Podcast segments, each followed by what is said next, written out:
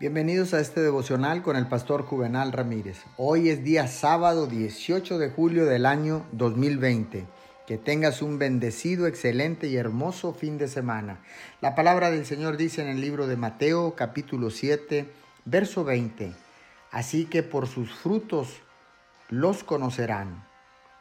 El mundo juzga a la iglesia no por lo que dice la palabra, sino porque cómo viven los hijos de Dios los que nos llamamos cristianos. Los cristianos son la palabra de Dios que los pecadores leen.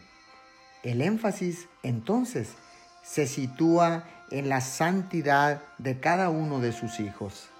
La oración puede parecer insignificante a los ojos del mundo, pero es importante en todos los movimientos de Dios y en todos sus planes. Él busca personas que se santifiquen, que se destaquen por sus hábitos de oración. Como hijos de Dios, debemos de dar fruto de tal modo que el mundo pueda ver a quién pertenecemos. Pidamos al Espíritu de Dios que nos guíe a una vida consagrada y santificada.